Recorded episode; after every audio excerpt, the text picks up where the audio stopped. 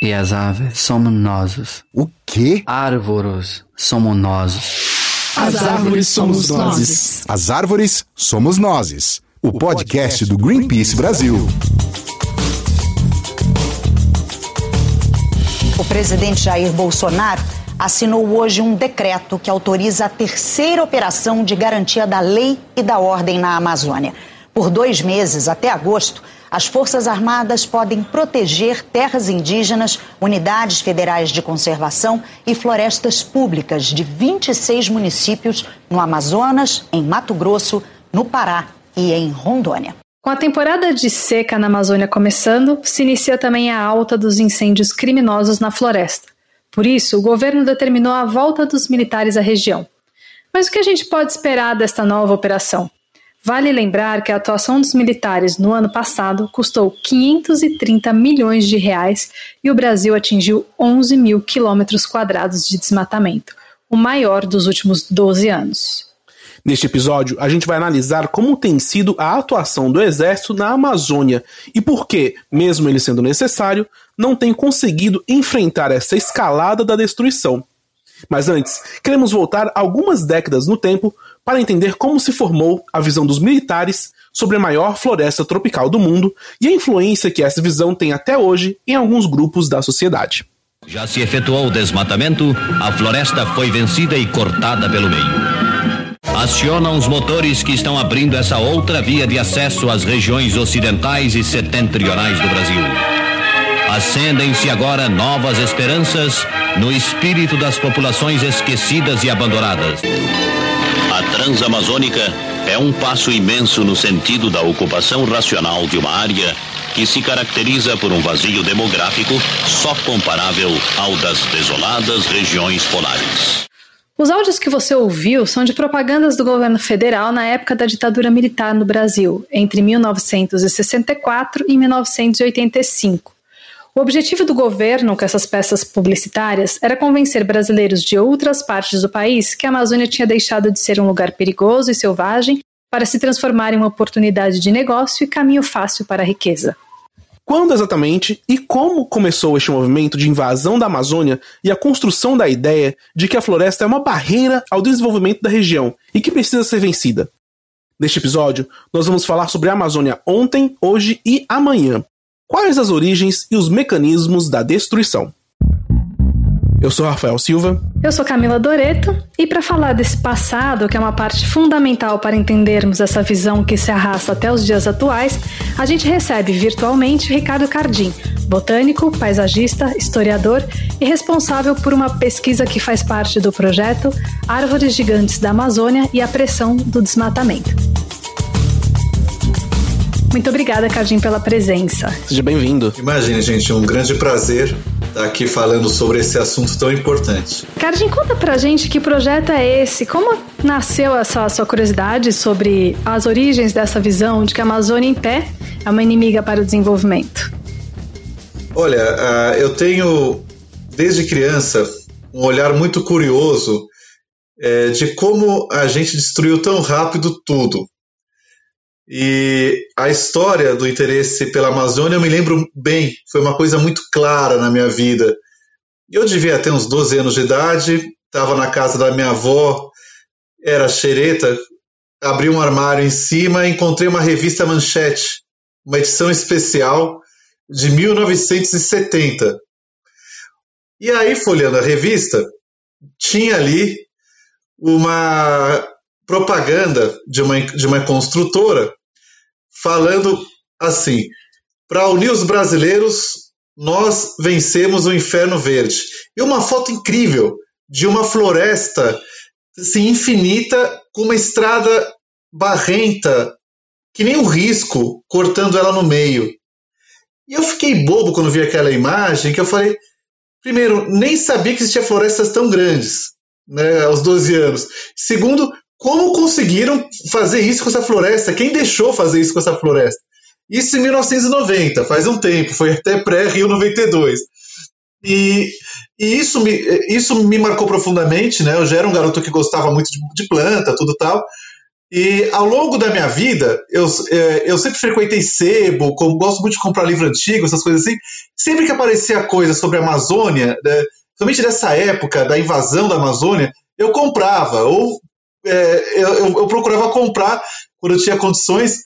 E aí eu fui fazendo uma coleção sobre isso, né? Sobre essa, essa época da ditadura, onde houve a invasão orquestrada da floresta. Show. E, e, aproveitando que você pegou, você falou disso, né? É, fala pra gente então, Cardinho, quando que começou essa ocupação efetiva da Amazônia, né, né por esse nesse período específico do, do Brasil? Eu acho uma coisa interessante a gente falar que para as pessoas de hoje, para as gerações mais novas, né? Eu tenho 42 anos. É, parece que o que acontece hoje na Amazônia é algo assim espontâneo, que aconteceu do nada, é natural, mas não, né? Para mim é muito claro que toda a problemática que a gente tem na Amazônia, ambiental, social, econômica, ela tem profundas raízes num movimento desenvolvimentista que, ficou, que começou a acontecer no final dos anos 70, comecinho dos 70 aqui no Brasil, quando se decide que era necessário integrar a floresta ao resto do país. Então, uma, se via naquele, no mapa, né? Aquela mancha enorme de florestas. A gente já tinha conseguido conquistar o Cerrado com Brasília, a, a Mata Atlântica já estava deitada no chão sangrando, então era hora de entrar na Amazônia. E, a, e aí, o governo, setores privados nacionais, internacionais, setores civis, se realmente se preparam, criam estratégias para como vencer essa floresta e conseguir obter o maior lucro possível com ela. Então é, é, é, é uma história incrível e muito próxima dos nossos tempos atuais. Né? A gente pensar o que, que são 52 anos, gente, 50 anos. É uma meia-vida, é nada. E muitos de nós ainda lembram de, de, dessas histórias, né? Então, a, a, histórias que vão passar, aí a gente vai falar né, sobre Transamazônica, Carajás, Jari, é, nomes de megas projetos né, que ocorreram nessa época. Mas para sintetizar, eu, eu, eu, essa pesquisa toda ela tem o intuito principalmente de mostrar para as pessoas um passado que foi esquecido e não deveria ter sido esquecido, e que é muito recente e que serve de lição para entender que tudo isso que está acontecendo agora tem raízes muito claras nesse caos de desorganização. Só para te dar uma ideia de quão recente essa história é, quando você falou de Carajás, eu imediatamente vim. É, eu nasci no núcleo urbano de Carajás. Olha só Pará. que legal. Pois é, era uma construção da Vale, né? Minha mãe trabalhava na Vale. Então dá um, te dá uma ideia de quão recente isso é. Tipo, eu tenho 34 anos, é, 34 anos agora. É, e quando eu nasci lá no núcleo urbano de Carajás, aquilo já estava formado, já era uma, praticamente uma cidade. E foi aberto no meio da floresta, justamente porque tinha muitos funcionários ali para Vale é, minerar e, e, explorar a região. E, e, hoje, né, a gente, só fazendo, aproveitando a fala do Rafael, é, é e hoje a gente seja olhar no Google Earth, qualquer um tem acesso ao Google Earth praticamente hoje, e colocar lá 1984 na linha do tempo, você vê Carajás ainda coberto de florestas no entorno. Sim. Hoje você olha, é uma ilha de floresta onde é a área da Vale e o resto foi inteiramente destruído. Sim. Restam uns retalhozinhos ridículos que devem estar todos depauperados. Né? Toda essa floresta foi queimada para se transformar em carvão de ferro gusa, para fazer é, carvão que ia alimentar as pequenas siderúrgicas que, que nasceram em volta da grande mina. Parece que 800 mil quilômetros quadrados foram desmatados. Então, é, é, é, são números sempre surpreendentes na Amazônia, né? Sim. Queria que você falasse também um pouquinho, a partir desse seu estudo, qual é o papel da imprensa na propagação dessa visão? Olha, uh, o que a gente percebe é que a grande imprensa foi uma enorme, é, um enorme aliado a toda essa campanha orquestrada de invasão do bioma.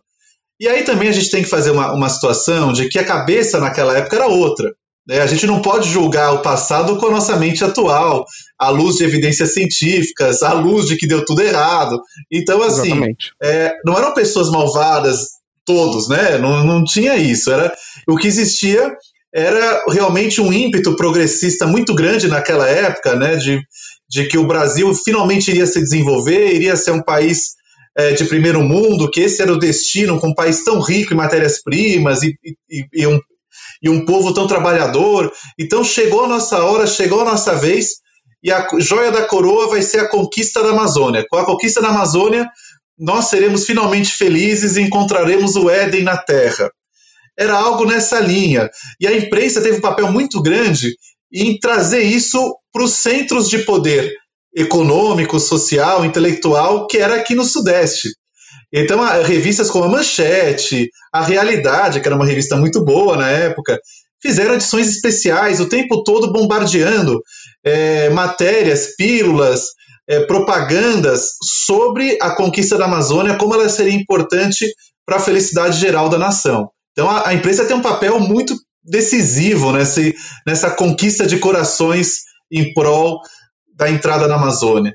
Sobre essa parte da propaganda, acho que é muito importante a gente também lembrar que para convencer os brasileiros é, de outras partes do, do país a migrarem por norte, é, essas, justamente essas propagandas do governo falavam é, muito que a floresta havia deixado de ser um lugar perigoso, selvagem, é, e tinha virado um paraíso de oportunidade, como bem você citou. Então a gente tem um áudio aqui de uma entrevista do professor Davi Avelino, é, que vale a pena a gente ouvir. Então, havia inclusive um slogan da ditadura, né, quer dizer, uma frase que resumia muito bem a ideia desses militares, que era de povoar uma terra sem homens com homens de região que não tinha mais terra para plantar nem para uh, ah, explorar, que seria o Nordeste. Quer dizer, esse slogan, é, homem sem terra para terras sem homem, é um slogan falso, duplamente falso. Falso porque os homens que estavam sem terra do Nordeste foram expulsos das suas terras por processos de cercamento, por processos de avanço de grandes uh, propriedades. Então, essas pessoas que vieram uh, do Ceará, do Rio Grande do Norte, uh, do Piauí, muitas dessas pessoas foram expulsas das suas, das suas terras. Então não eram homens sem terra, eram homens que tinham terras e que foram expulsos com as suas famílias para a terra sem homens, que seria a Amazônia. Outro elemento falso: a Amazônia tem inúmeros povos indígenas, populações ribeirinhas, populações camponesas, morando na, no, nos beiradões. Existe no imaginário dessas populações é, a busca da terra sem males, né? Quer dizer, havia todo um discurso de vir para a Amazônia, de que a Amazônia era um lugar, uma espécie de celeiro do mundo. Então, de um lado, você cria as condições para expulsar essas famílias, e por outro, você cria uma justificativa no imaginário dessas pessoas de que você vem para um lugar onde os recursos são inesgotáveis porque você tem uma natureza que não termina mais, o maior rio do mundo, quer dizer, você tinha uma série de justificativas que facilitava esse processo de expulsão dessas famílias. E é bem isso, né, Cardinho? Não, é, é, é muito por aí. Né? E a, agora, a gente tem que lembrar que a, o governo Médici, né, que foi quem falou essa frase aí, né, da, das terras sem homens para os homens sem terra, né, ele tentou instalar todo um eixo de colonização na Transamazônica, com as agrovilas, agrópolis e uma, os, outros séries de nomes oficiais, que tinha, parece que a ideia de a cada 10 quilômetros ter uma, um assentamento e dentro de uma margem de 200 quilômetros é, de, de cada margem da, da, da estrada. Então era um plano megalomaníaco e que a revista Manchete colocava lá como são férteis as terras ao lado da Transamazônica, nela praticamente tudo se dá, e, e, e colocava como um Eldorado agrícola a ser conquistado, e muita gente realmente foi para lá. É, e essas pessoas depois ficaram sem eira nem beira ali, né? Porque na hora que a, a, foi empreendido um esforço hercúleo para desmatar aquilo, para viu que não dava resultado, não tinha como escoar a produção, uma série de problemas, famílias isoladas, etc. Para onde essas pessoas foram, né? Elas foram tentar ganhar a vida do melhor jeito que dava para ganhar a vida. E aí entra em cena todos aqueles descalabros que vão acabar com a atual situação também, né? E, é interessante porque o governo, né, influenciado inclusive por agências internacionais, decide que a Amazônia ia ser o celeiro do mundo. Aí, quando lá pela metade da década de 70, quando vê que a, a coisa não era bem por aí, que não estava dando certo esse celeiro, eles vão para o Cerrado. E aí que se no, no Cerrado a Embrapa descobre como é, usar a terra do Cerrado corrigindo o pH da terra. E é o fim do Cerrado. Então é muito interessante, né? Que é essa manobra primeiro para a Amazônia, dá errado na Amazônia, vai para o Cerrado. No Cerrado dá certo. Realmente virou o celeiro do mundo Cerrado. Né? A gente não pode negar que nisso eles tinham razão, para o bem e para o mal, né? Cardim, você também publicou um livro sobre a história da destruição da Mata Atlântica. Hoje restam apenas 12,4% desse bioma, ou seja, da floresta que existia originalmente. Tem algo que se possa comparar entre o processo de destruição da Mata Atlântica do que está acontecendo com a Amazônia? Sem dúvida, né? A, a diferença entre o que foi feito na Mata Atlântica e o que está sendo feito na Amazônia é principalmente temporal, ou seja, de tempo. O que acontece é que a Mata Atlântica ela demorou é, alguns séculos para ser destruída esse ponto de 12%, claro que com muita ênfase no século passado, quando ela praticamente se exaure no, nas últimas décadas. E, e aí, essa, esse desmatamento, né, que já tinha na Amazônia, por exemplo, na Mata Atlântica, como principal fornecedor de madeiras, passa para a Amazônia quando a Mata Atlântica se exaure comercialmente. Agora, o que acontece é que esse paralelo existe uma diferença é, que diríamos assim são três diferenças que considero, né? Primeiro, que a Amazônia é enorme. A dimensão dela é muito maior do que a Mata Atlântica. Só que hoje a gente tem uma tecnologia incrível para desmatar. Hoje a gente tem condições que, a gente, que não existiam na Mata Atlântica de décadas e séculos atrás. Né? E, e terceiro, né, que Uh, o, que, o que impede ainda desse desmatamento acontecer tão rápido é que está longe dos centros urbanos, os maiores centros urbanos brasileiros, né? Mas se asfaltarem é, rodovias que, que, por exemplo, rodovias que ligam até Manaus, que passam pelo meio da floresta, a gente sabe o que vai acontecer. E o que a gente consegue enxergar hoje é, pelo Google Earth, eu acho que é uma ferramenta democrática incrível, é você enxergar que a Amazônia ela está ela tá se dividindo em cinco grandes fragmentos ela está fragmentando. Isso é o começo do fim. Né? A gente olha que e esses fragmentos eles são norteados justamente pelas estradas de penetração dos anos 70. Então, se você olhar ali na região do Pará, na região ali de Rondônia, tudo, a, a floresta ela está sendo dividida. E se continuar no, no, no, atual percurso, né, com grilagem, anistia, esse monte de coisa que a gente está cansado de ouvir, a Amazônia vai virar que nem uma Mata Atlântica, eu não tenho dúvida.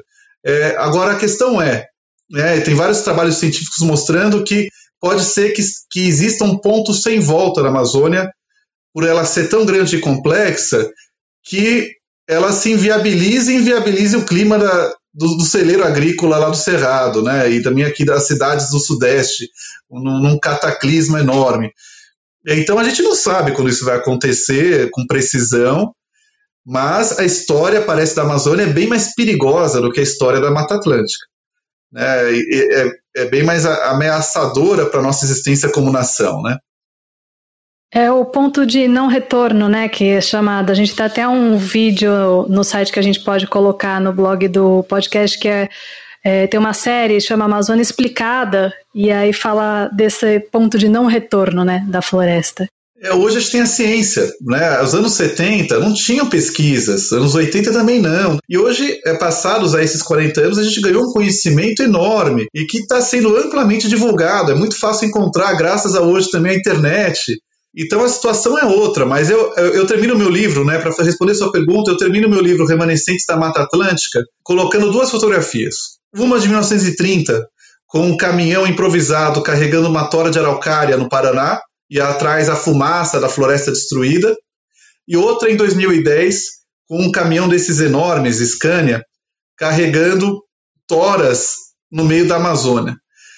E aquela velha frase, né, que quem não conhece o seu passado está fadado a repeti-lo. Esse é o fechamento do livro. Eu acho que é perfeito, porque é isso mesmo. A, a, a, por mais que nós aqui, ambientalistas, ativistas, estudiosos, cientistas, uma série de pessoas e instituições engajadas junto também com legisladores e órgãos públicos preocupados em defender a floresta, eu fico muito preocupado. Será que realmente a gente vai conseguir deter isso? Cardinha, a gente está chegando no limite do nosso, da nossa entrevista.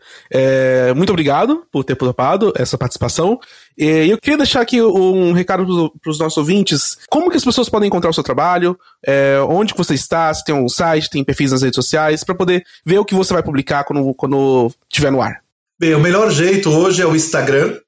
É, através do Instagram, arroba Ricardo, dois underlines, Cardim com M de Maria é lá que eu. Assim, o, Instagram é ótimo porque é um jornalzinho, né? Você vai colocando o que você vai fazendo, tudo.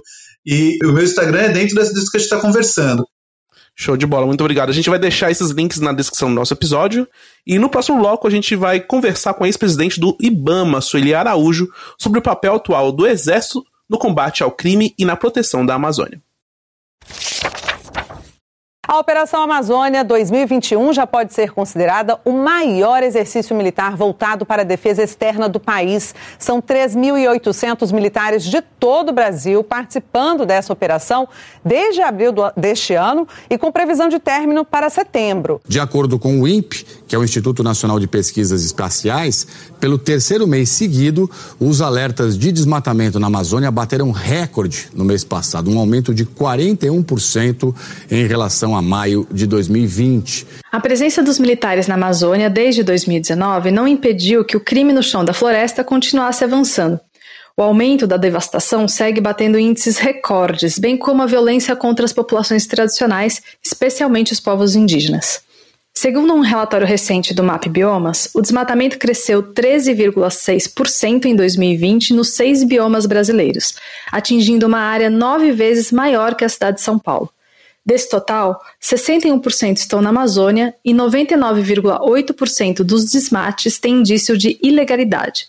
Só 2% tiveram ações de punição. Além de ignorar a importância da Amazônia para o clima do Brasil e do mundo, o desenvolvimento que o atual governo propõe se sustenta na troca da cobertura vegetal e da biodiversidade por pasto, garimpo e o enriquecimento ilícito de alguns poucos.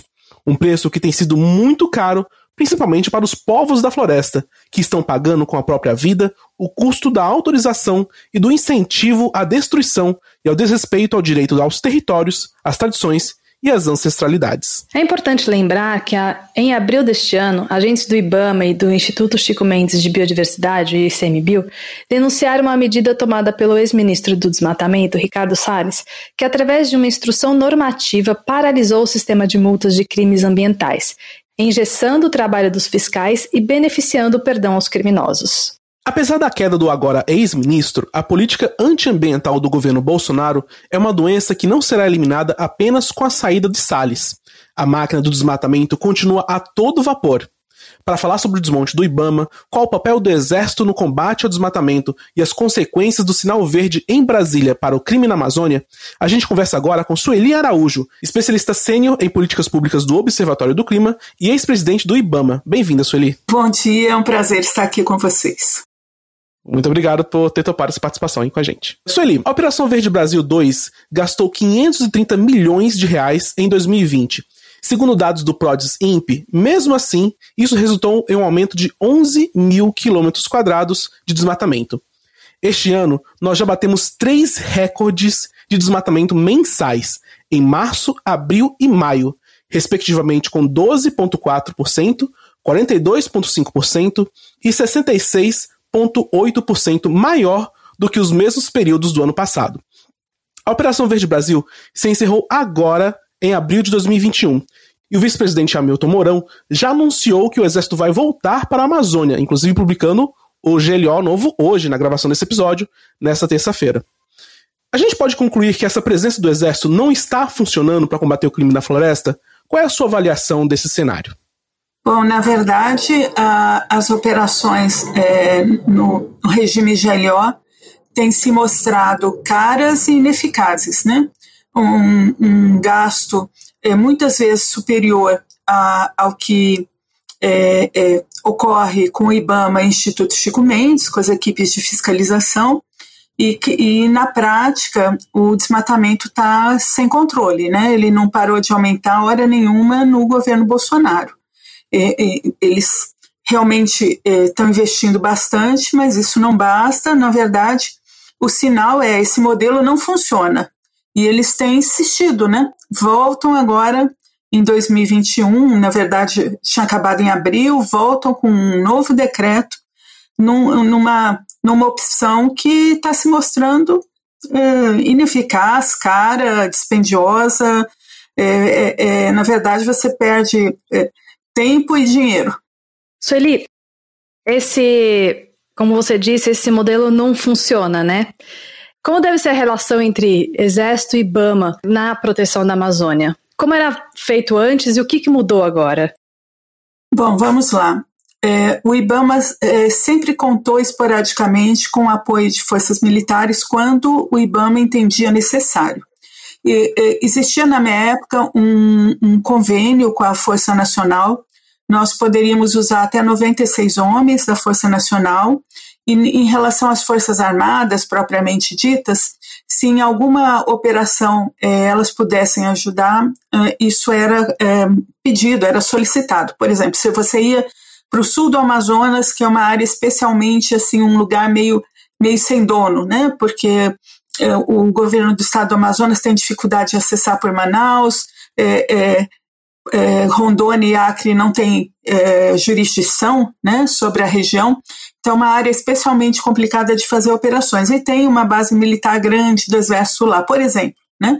Então, se eu fosse para essa região, é, havia possibilidade de, de pedir ajuda mas jamais a, a, atuação assim com militares do lado ela não era a regra. A, a atuação é, é, da fiscalização ela é feita, sempre foi feita é, em áreas estratégicas, é, num modelo que não é da, um modelo operação tipo presença. Você bota um monte de homem em campo, é, chutando a porta de serraria, chutando a porta de fazenda. Não é assim que funciona.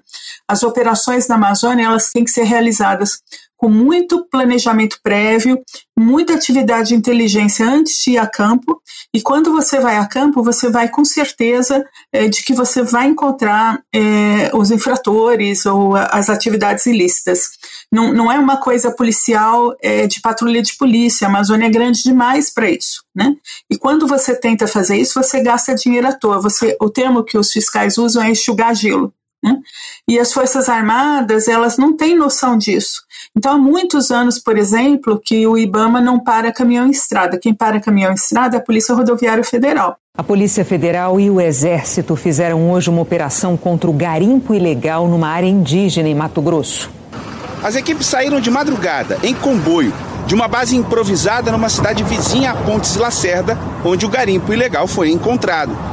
Depois seguiram em pequenas embarcações pelo rio Sararé. Havia risco de confronto, mas quando chegaram às áreas ocupadas, os garimpeiros já haviam fugido. Agentes especializados em explosivos destruíram os equipamentos usados na exploração irregular. O IBAMA vai naquelas áreas estratégicas de maior número de. É, onde está mais intenso, os focos os focos de desmatamento são maiores, mas onde ele conseguiu entender a lógica do crime, porque esses crimes são relacionados, né, assim, é, dinheiro de grilagem, desmatamento ilegal, mineração ilegal, existe uma rede é, de ilícitos que uh, o pessoal do IBAMA é, tenta desvendar e para resolver, né? Então, você vai para uma terra indígena, você não vai controlar só o desmatamento, você vai tirar os invasores da terra indígena também né? e, se necessário, pegar apoio com outros órgãos para esse fim. Então, é, é, realmente uma visão é, equivocada que os militares têm, uma visão atrasada sobre fiscalização ambiental, que só leva a desperdício de dinheiro. Eles podem ajudar quando necessário, mas a liderança das operações tem que ser dos órgãos ambientais é, são eles que têm treinamento, os fiscais ambientais sabem interpretar imagem de satélite, eles sabem reconhecer madeira em campo, o pessoal brinca até que até cheirando madeira eles sabem se a espécie é em extinção, é, isso é literal, isso não é uma metáfora, tá? É, então, assim, eles têm, eles fizeram isso a vida toda, gente. É um pessoal altamente especializado. Então, você manda é, é, é militares das Forças Armadas que nunca fizeram isso, na verdade, não adianta é gastar dinheiro à toa. O que tem que fazer é, é garantir a reposição da equipe. É, e ICMBio estão com déficit pessoal enorme E eu não estou falando em inchar o Estado de forma alguma, estou falando que você tem que deixar o serviço público é, fazer o mínimo que ele precisa fazer. Né? Então, hoje nós temos um pouco mais de 600 fiscais só no IBAMA para o país inteiro. Teriam que ser, no mínimo, uns 1.500, gente. 600 fiscais do Rio Grande do Sul ao Amapá. Não tem como funcionar dessa forma. Nós estamos pedindo concurso, assim, na verdade, acho que os últimos presidentes do IBAMA todos pediram concurso, inclusive o atual. O, o atual pediu, acho que 2.300 é, 2.300 analistas ambientais na, na última solicitação, é, se eu me lembro o número que me falaram. É, então, assim, é, precisa repor a equipe, a equipe está, inclusive, envelhecida para a atividade de fiscalização. Você colocar os barrigudinhos lá de cabecinha branca, né, é, é 60 anos, é a minha idade, 60 e poucos anos, não é simples, você tem limite, né? Eles não vão pular do helicóptero, eles não vão. É muito complicado, gente. Tem que haver reposição. E, e, assim, é importante falar, o pessoal, assim, na grande maioria, tem, eh, todos, acho que tem, todos os analistas têm nível superior, muitos com mestrado, muitos com doutorado. É uma fiscalização é, de elite mesmo, é uma fiscalização sofisticada. E é assim que tem que ser. Tem que ser é, com inteligência, com estratégia, com uso, com a relação custo-benefício em relação ao, aos gastos, a melhor possível. Então, Sueli, é bom que você tenha citado isso, porque a gente, a gente vê, né, vê isso bastante sendo citado, de ter esse déficit de servidores né, no IBAMA. É, mas você vê que esse é o, é o único problema que o IBAMA enfrenta para realizar o seu trabalho bem, ou tem algum outro fator que influencia isso? Bom, na verdade, nesse governo e um pouquinho antes, desde a campanha eleitoral de 2018, um fator que tem atrapalhado demais é a narrativa do presidente da República, primeiramente do candidato e depois do presidente da República, deslegitimando a fiscalização ambiental o tempo todo. E até hoje, ele não parou de fazer isso hora alguma. O ministro Salles fazia isso também. É, o que, que ocorre com esse, com esse discurso, gente? É, eu, nunca, eu não votei no presidente Bolsonaro, nem nunca, jamais apoiei, mas se ele não fosse líder, ele não teria sido eleito. Né? Isso a gente tem que reconhecer. Ele, ele não nos lidera quem não votou nele, mas lidera um contingente da população. Então, quando ele é, usa esse discurso, ele passa uma mensagem para campo, para o interior do país, de pode desmatar, pode fazer mineração ilegal, pode invadir terra indígena, os termos não são esse, mas quando ele critica a fiscalização, ele está dando essa mensagem. Inclusive, ainda antes do presidente ser eleito, eu cheguei a colocar em jornal e deu reação de que o candidato Bolsonaro estava fazendo apologia ao crime. Por que, que eu falei isso? Por que, que eu fui para o jornal fazer isso? Porque eu estava desesperada porque as equipes de fiscalização estavam sendo recebidas com muito conflito em campo sabe assim então muita muita agressividade da população local é, ataque às, às, viaturas né? Então assim fechamento de estradas para o IBAMA não passar. Então vendo tudo aquilo eu falei gente não pode esse candidato tem que tem que calar a boca não pode fazer isso né? É, é uma, e aí durante o governo essa mensagem continuou então, é, é, o presidente odeia o ICMBio, é, ele usa umas frases assim absurdas para um presidente da República. E o, o, Ricardo Salles seguia na mesma ordem, na verdade, a, a doutrina do chefe, né? Ele, ele continuava usando esse mesmo discurso. Eu acredito que é um grande, é, uma, uma das grandes causas do aumento do desmatamento e dos ilícitos ambientais na Amazônia. Essa, essa necessidade, inclusive, de passar uma, uma, uma mensagem de que para o crescimento da Amazônia ocorrer, você precisa derrubar a floresta, você precisa fazer mineração ilegal, você precisa é, colocar gado e, e, e a, assim, a forma de ocupação correta da Amazônia não é essa. Isso é uma visão dos anos 50, gente, dos anos 60, e que ficou, e que está também em algumas autoridades militares, né? A, a, a visão, assim, né, inclusive dos militares de geopolítica, é uma visão de ocupação da Amazônia, de ocupação que pressupõe derrubar a floresta. Né? Então, assim, acredito que não é o mesmo discurso das autoridades militares. Das autoridades militares é, é uma coisa que, que tem, uma, uma tem um cheiro, para mim, de geopolítica realmente muito atrasada, como se fosse haver invasão por terra da Amazônia. Isso não existe hoje, gente. Se outro país quer invadir a, a, a Amazônia, é só comprar, comprar empresas, comprar, comprar imóveis, é, é, é, incentivar o, o, plantio de, de, soja na Amazônia, de, de, de pecuária extensiva, né? É, a forma de, de você dominar hoje não, não é invadindo por terra, né? E isso eles não parece que não estão preocupados. Quando a gente vê os documentos do, dos militares, o que vem é essa noção mesmo de geopolítica da época da Guerra Fria, né?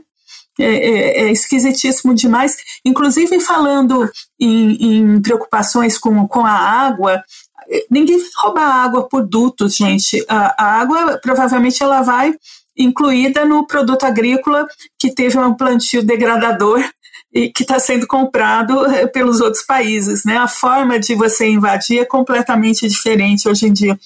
É, é realmente uma visão do atraso, é muito preocupante o país é, enxergar a Amazônia é, dessa forma, com todo o potencial que ela tem de, de bio, produtos da biodiversidade, é, que poderiam estar, tá, é, é, na verdade, espalhados pelo mundo todo, e o Brasil, em vez de investir em, em tecnologia, em apoio às populações locais, é, volta no tempo e, e, e, faz uma opção pelo atraso. É bastante assustador.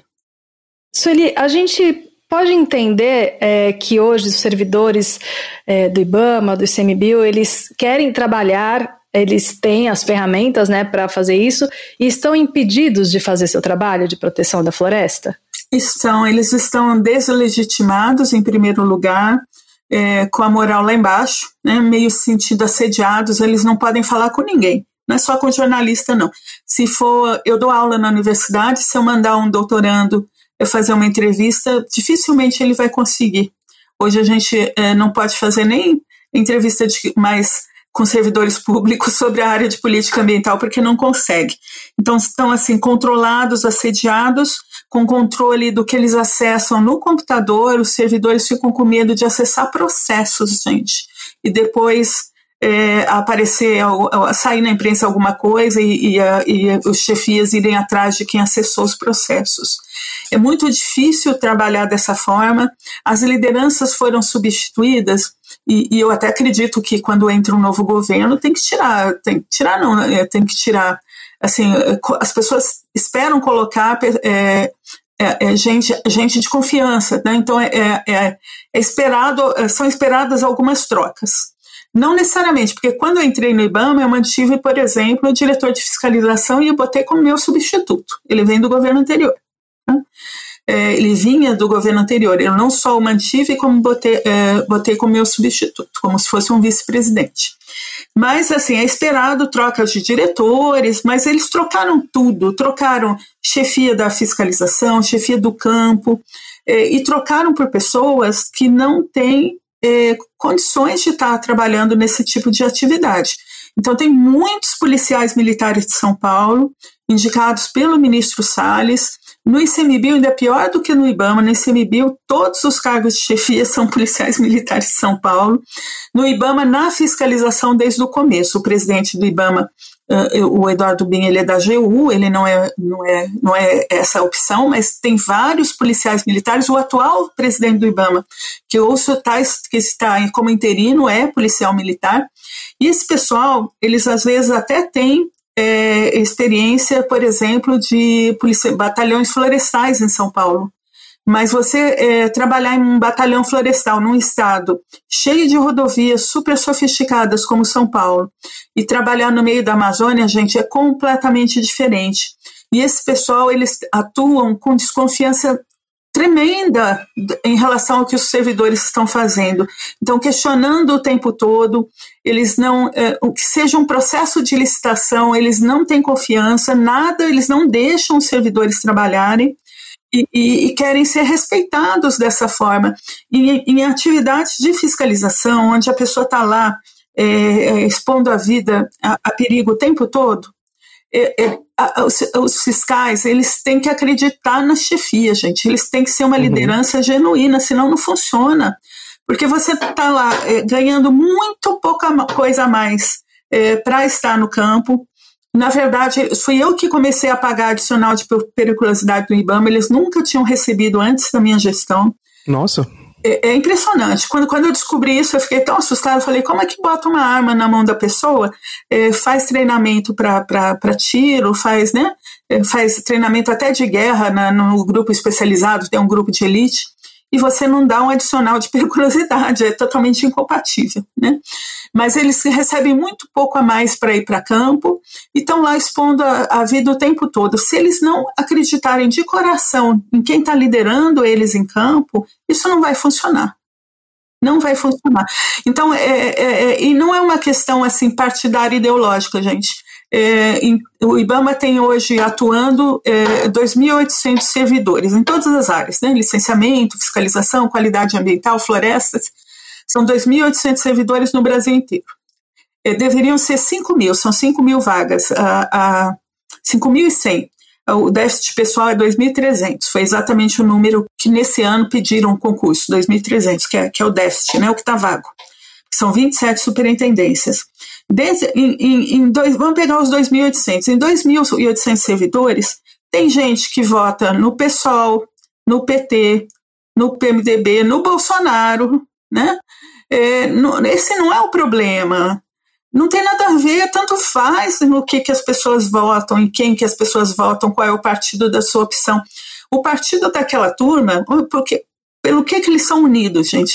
Eles são unidos pela ideologia da floresta em pé, é, da água limpa, do ar puro. Não importa se eles são de esquerda, de direita, de centro, de qualquer coisa, não é isso que está em pauta.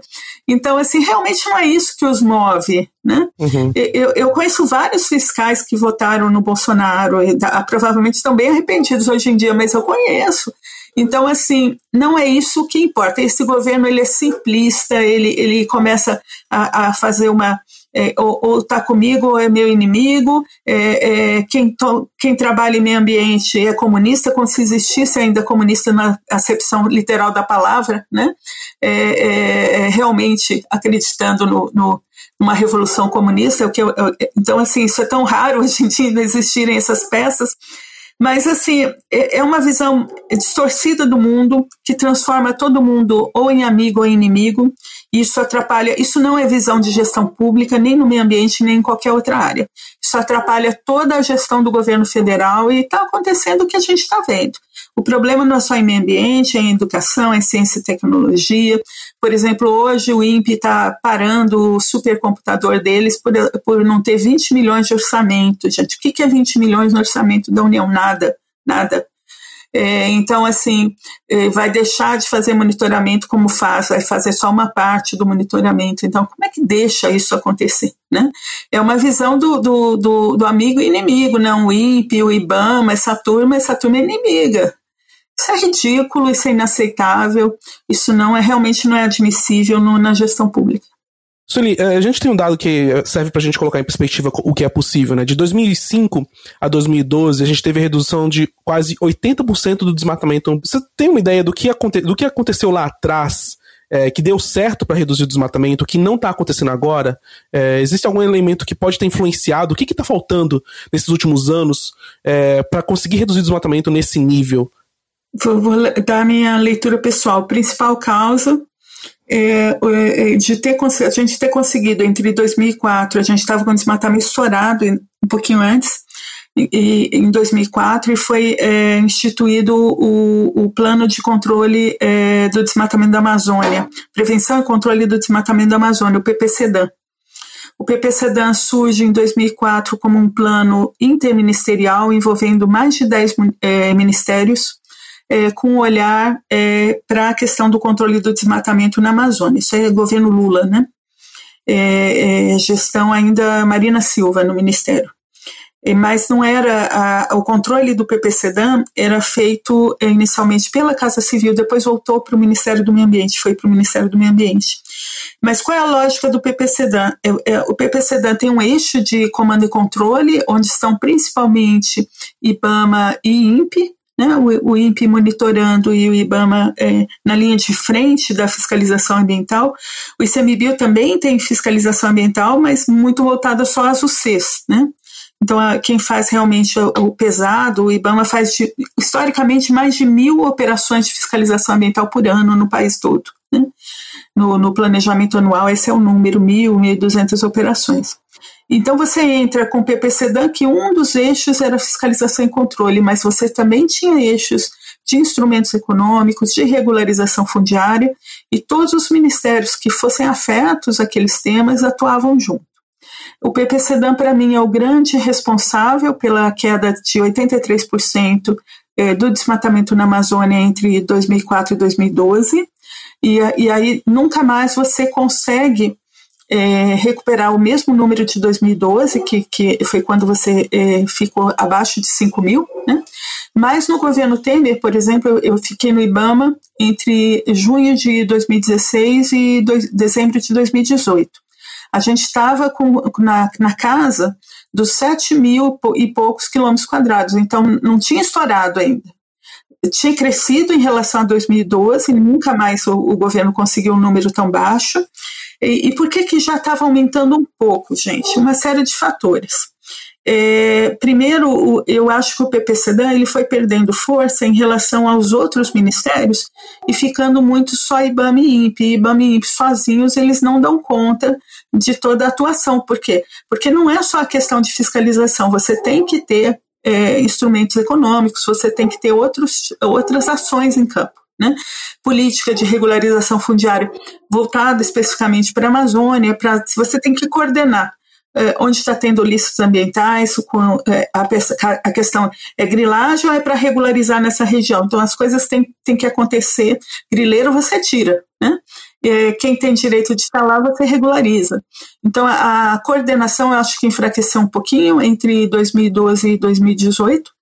Uh, o volume de recursos também uh, caiu um pouco com a crise fiscal. Uh, o IBAMA tem um problema de queda de pessoal progressiva desde dois, em 2013 era mil, eram 1.300 fiscais. quando eu estava lá já eram 700 e pouco, quase 800, e agora está 600 e poucos, por volta de 600 fiscais só. Então não tem havido. O último concurso do IBAMA foi em 2012. É, então, essa reposição não é só um problema do, do governo Bolsonaro, isso, isso tem que reconhecer. É, eu tentei, quando eu estava no IBAMA, um concurso emergencial para 800 pessoas. É, consegui ir até com, com pareceres favoráveis até o ministro do Planejamento. Quem negou foi o ministro. Eu consegui, eu consegui o apoio de toda a equipe, toda a equipe do Ministério do Planejamento deu parecer positivo, mas o ministro não, não assinou. É, então já estava bastante ruim a questão do número de pessoas. Então você começa a aumentar, né? Você começa a aumentar. É, o que a gente tentou fazer para repor, e que eu acho que é uma das soluções agora, é investimento pesado no que a gente chama no IBAMA de operação controle remoto. Por exemplo, eu não sei os números em outros anos, mas eu lembro bem, em 2017, cerca de 800 milhões das multas foram é, aplicadas é, de forma remota, lá no IBAMA mesmo, ou nos escritórios dos estados.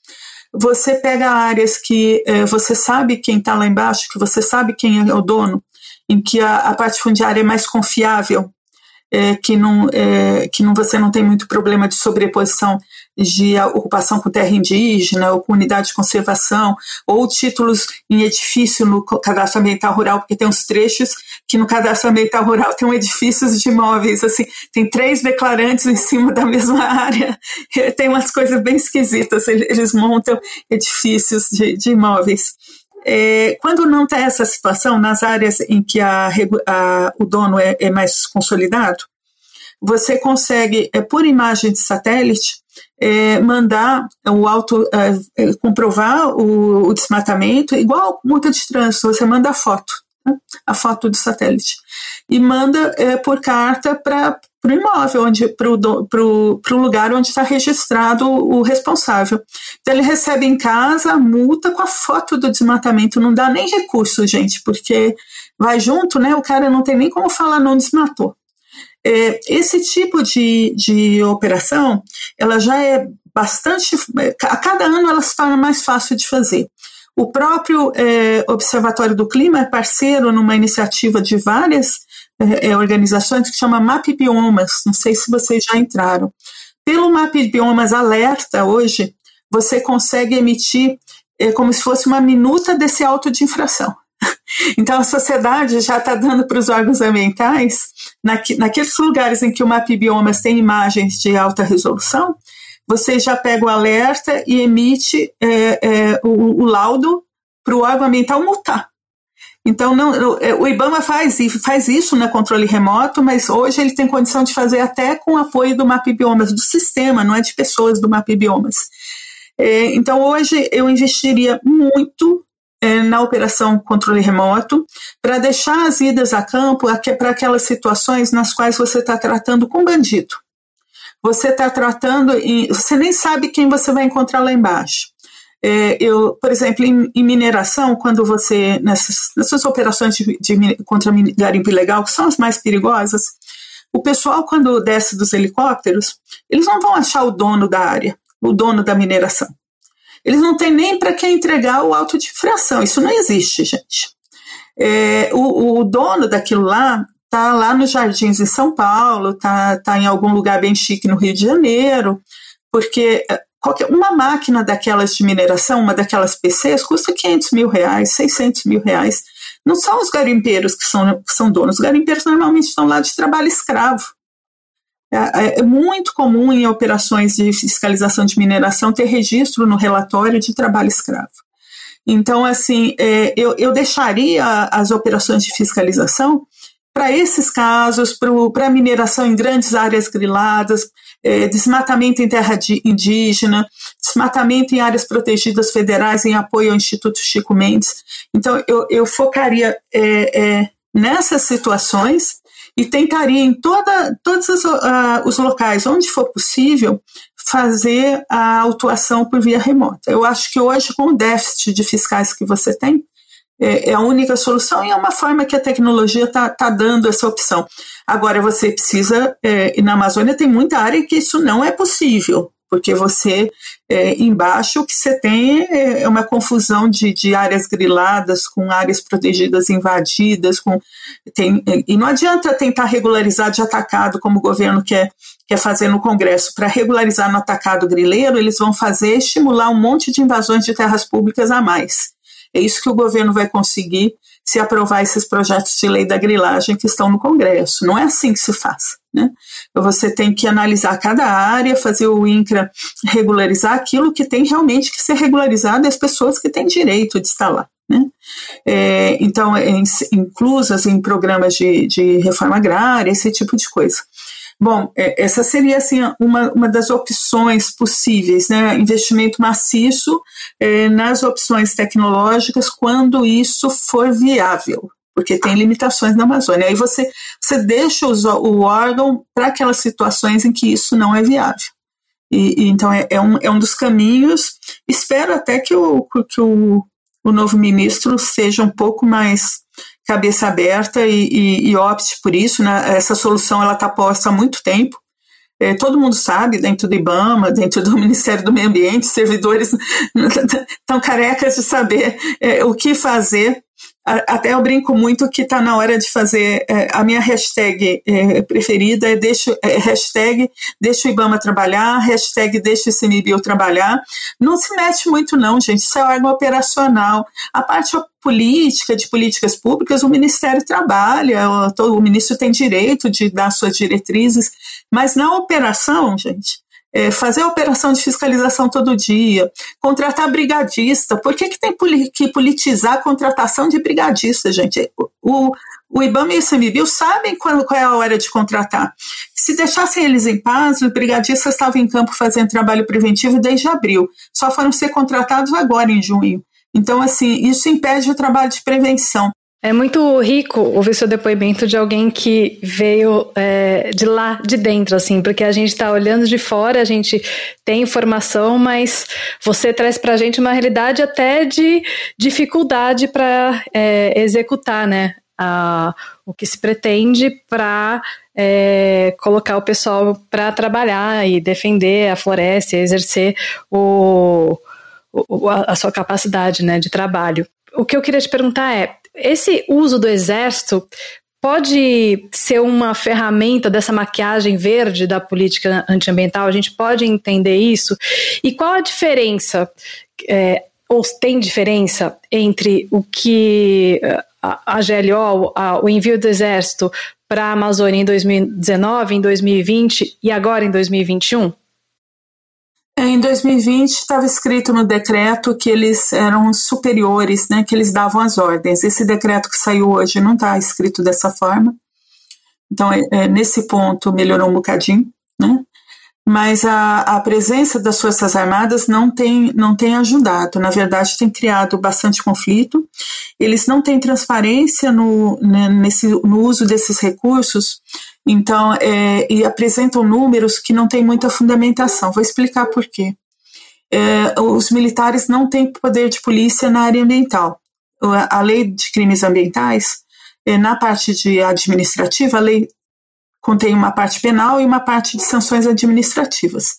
Na parte de sanções administrativas, ela só dá de poder de polícia aos órgãos do Sistema Nacional do Meio Ambiente. Então, é, é os órgãos federais, estaduais, municipais ligados ao meio ambiente. E dá também poder de polícia à Capitania dos Portos em relação ao, ao controle. A Capitania dos Portos ajuda no controle da costa, né, da, da parte é, é, da, da, hidrológica da história, eles têm poder de polícia, né? Principalmente isso começou na, na legislação de controle por, de poluição por óleo, né? Então a, a capitania dos portos da Marinha tem esse poder, mas os restantes dos militares não. Então os militares não lavram autos, eles não lavram autos nem de multa, nem de apreensão, eles não podem é, destruir equipamentos, não podem fazer nada disso. Só quem pode fazer são os órgãos ambientais, pela legislação que nós temos.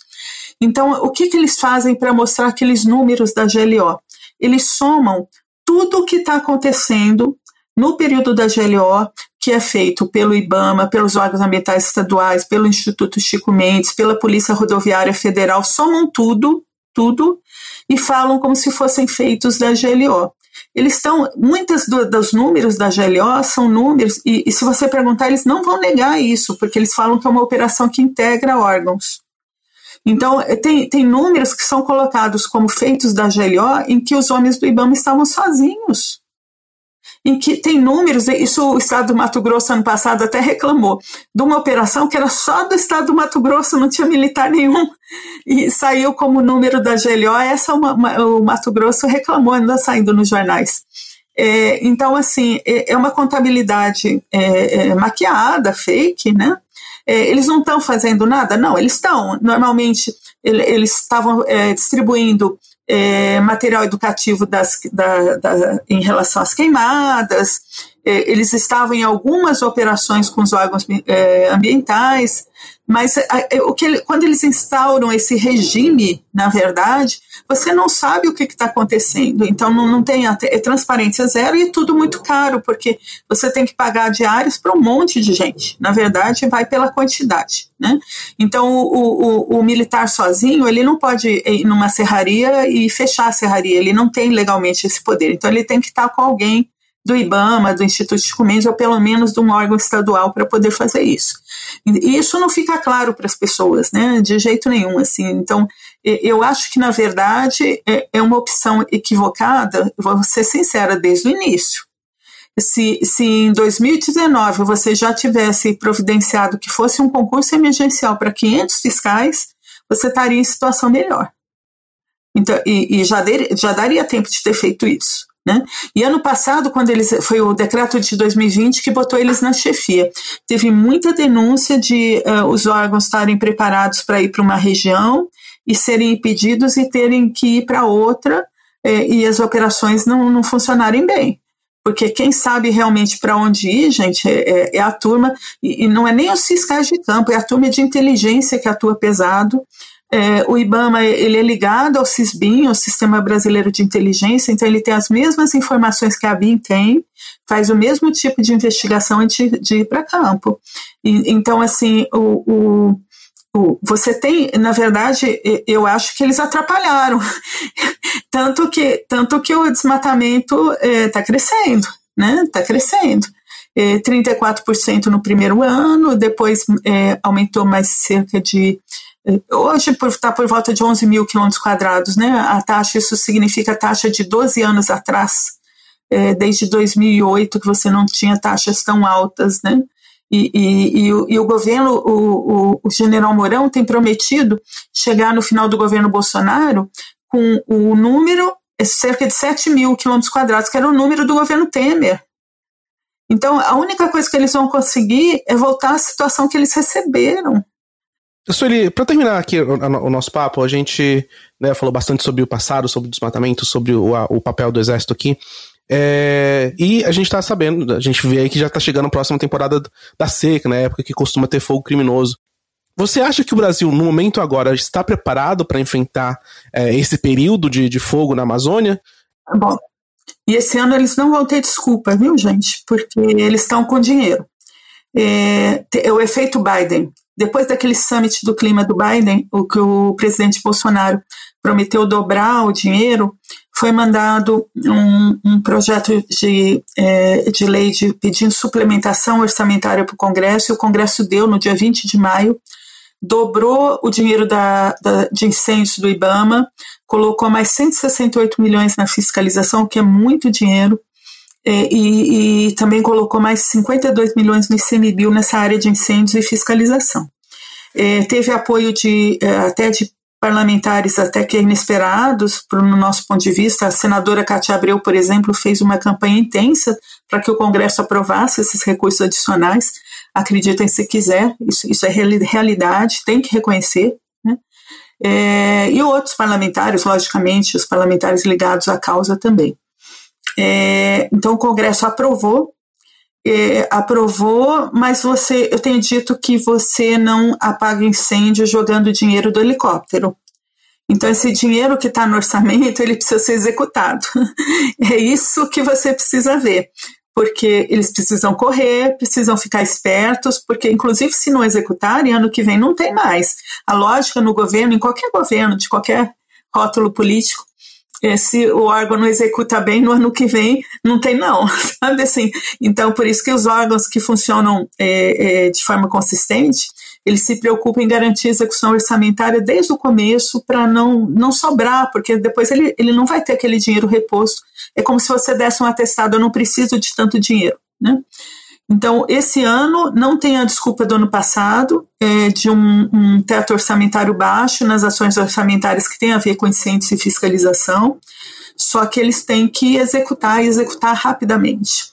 No caso de incêndios, é mais fácil no meu ponto de vista. Por quê?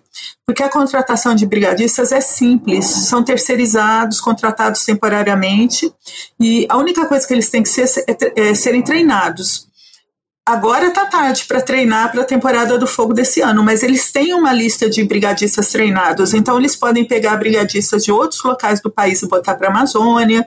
É, você pode fazer esse tipo de gestão. O, o IBAMA tem um, um o pré-fogo do IBAMA tem um trabalho lindo que eu acho lindo. Eu tinha muito orgulho dele, que é que na minha época metade dos brigadistas eram indígenas. Nossa. E o dinheiro não ia para a Funai, ele vai direto para os brigadistas. Eles, eles são trabalhadores é, temporários assin, com carteira assinada temporário. E, e a legislação dá margem para isso. E eu tinha tanto orgulho porque é, são os brigadistas mais corajosos, são aqueles que, em situação de fogo intenso, eles não têm qualquer medo. Eu cheguei a visitar essas brigadas atuando numa terra da etnia Canela, no Maranhão, e, e é muito emocionante, gente, é muito emocionante. Então, eles têm gente treinada. Eu acho que tem que chamar todo mundo que já fez eh, curso de treinamento de brigada é, pelo Preve Fogo e botar em campo e para usar esse dinheiro que está aí. É, para realmente é, aproveitar essa oportunidade, e, e tem que ser agora, porque a seca já está aí, tem regiões do país, não é a Amazônia, por exemplo, o Pantanal, que teve aquela tragédia ano passado, a seca começou mais cedo esse ano, começou em abril. Está sem chover desde abril lá. Então, assim, você tem que, no meu ponto de vista, tem que pegar todo esse dinheiro que está a mais, são 29 milhões e 700 a mais para incêndios. Tem que pegar esse, esse dinheiro e pegar todos os brigadistas treinados que conseguir e botar para as regiões de perigo. Tá certo, Sueli. Muito obrigada. Acho que você trouxe contribuições muito importantes, inclusive caminhos é, que podem, daqui para frente, poderiam, né, ou podem contribuir aí com o combate ao desmatamento. É, a gente segue acompanhando os desdobramentos dessa política antiambiental, pressionando e junto com parceiros como o Observatório do Clima, a gente espera conseguir barrar os próximos planos absurdos do governo que seguem ameaçando a floresta e seus povos. Muito obrigada pela sua participação. Não sei se tem algo mais que você queira complementar. Não, gente, só agradecer a oportunidade e, e a gente, o Observatório do Clima está sempre à disposição. É, é, é, nossa missão agora também acompanhar toda todo esse desgoverno, né? E, e é, tentar uma estratégia, tem sido a nossa estratégia do menor dano possível até o final do governo Bolsonaro. Então a gente está é, controlando danos, né? É, porque eles não vão é, mudar é, os, o posicionamento de forma estrutural. Pode ser até que amenize em alguns pontos com, com o atual ministro, sabe-se lá, mas o chefe continua o mesmo, né? E, e, e, o, e o chefe ele é poderoso, ele, ele, não, ele realmente comanda uh, várias políticas públicas com as diretrizes que ele estabelece. Então, acho que a estratégia de, é de minorar danos e a gente faz isso o tempo todo, né? Então, tenta pelo menos. Vamos ver se a gente consegue, o que, que a gente consegue é, controlar até o final do governo e quando eles saírem, a gente vai colar, ajudar a colar os caquinhos para as coisas voltarem ao normal. Tá certo. Seguimos nessa luta. Muito obrigado, Sueli. Uhum. Abraço. Gente. Seguimos aí. Previsão do tempo em Brasília. E no bloco Previsão do Tempo em Brasília deste episódio, Luísa Lima, especialista em políticas públicas do Greenpeace, fala sobre as principais ameaças que estão chegando aí no Congresso Nacional. Vamos ouvir. Se de um lado está friozinho aqui em Brasília, de outro o tempo está fechando e a chapa está esquentando para o governo Bolsonaro e para membros ali importantes do centrão, da base de apoio do governo dentro do Congresso, com é, escândalos de corrupção vindo à tona, CPI da Covid, junto com um super pedido de impeachment. Tudo isso fez com que essa semana o Arthur Lira não pautasse pautas, por assim dizer, polêmicas no plenário da Câmara. Ele preferiu seguir com uma agenda bem mais morna, aprovando coisas já com, com, com um acordo prévio, etc. Isso, porém, não reduz o apetite e a vontade que a bancada ruralista, junto com o governo, estão de avançar com pautas extremamente perigosas para a agenda socioambiental no país. Nesse sentido, eu destaco fortemente dois projetos que podem entrar no plenário a qualquer momento. O Lira já dá todos os sinais de que tem este interesse em pautar. O primeiro deles é o PL da grilagem, o 2633, e o segundo dele é o PL 490, aquele que foi aprovado na CCJ, que altera o Estatuto do Índio, enfim, que é um, um horror para os povos indígenas e seus territórios. Por isso é extremamente importante que a sociedade se mantenha bastante alerta, vigilante e mobilizada é, para que a gente possa impedir que esses projetos vão para votação neste momento em que eles estão chegando aí com uma janela boa para aprovação dessas medidas. Então é isso, gente. O episódio dessa semana no nosso podcast vai ficando por aqui. Mas antes da gente encerrar, vamos ler alguns dos comentários do episódio anterior sobre o projeto Mantis. O Manuel Barbosa mandou a seguinte mensagem: Muito maravilhoso. Se eu fosse um jovem hoje, daria a minha vida para cuidar da Amazônia e lutar por ela e pelos demais biomas do Brasil e do mundo. Muito bom, Manuel. A gente precisa de mais gente assim, lutando mesmo pela nossa floresta. Nós também recebemos a mensagem da Vera Lúcia que diz o seguinte: Amo as florestas, a natureza, os animais, tudo que diz respeito à Amazônia e à biodiversidade. Estou sempre atenta. Assisto sempre os documentários. Fico indignada com a destruição do nosso maior patrimônio, que é as nossas riquezas naturais. É realmente, Vera. Muito obrigada pelo recado. Bom, obrigada a todo mundo que ouviu também e a todos que colaboraram com este episódio. Como sempre, links para tudo que a gente falou aqui neste episódio vão estar na descrição no nosso site greenpeace.org.br/podcast. E você também pode mandar uma mensagem para a gente ler aqui no próximo episódio. É só enviar para social.br@greenpeace.org ou deixar um comentário no nosso blog. É isso aí, gente. Então até o próximo episódio. Tchau. Tchau.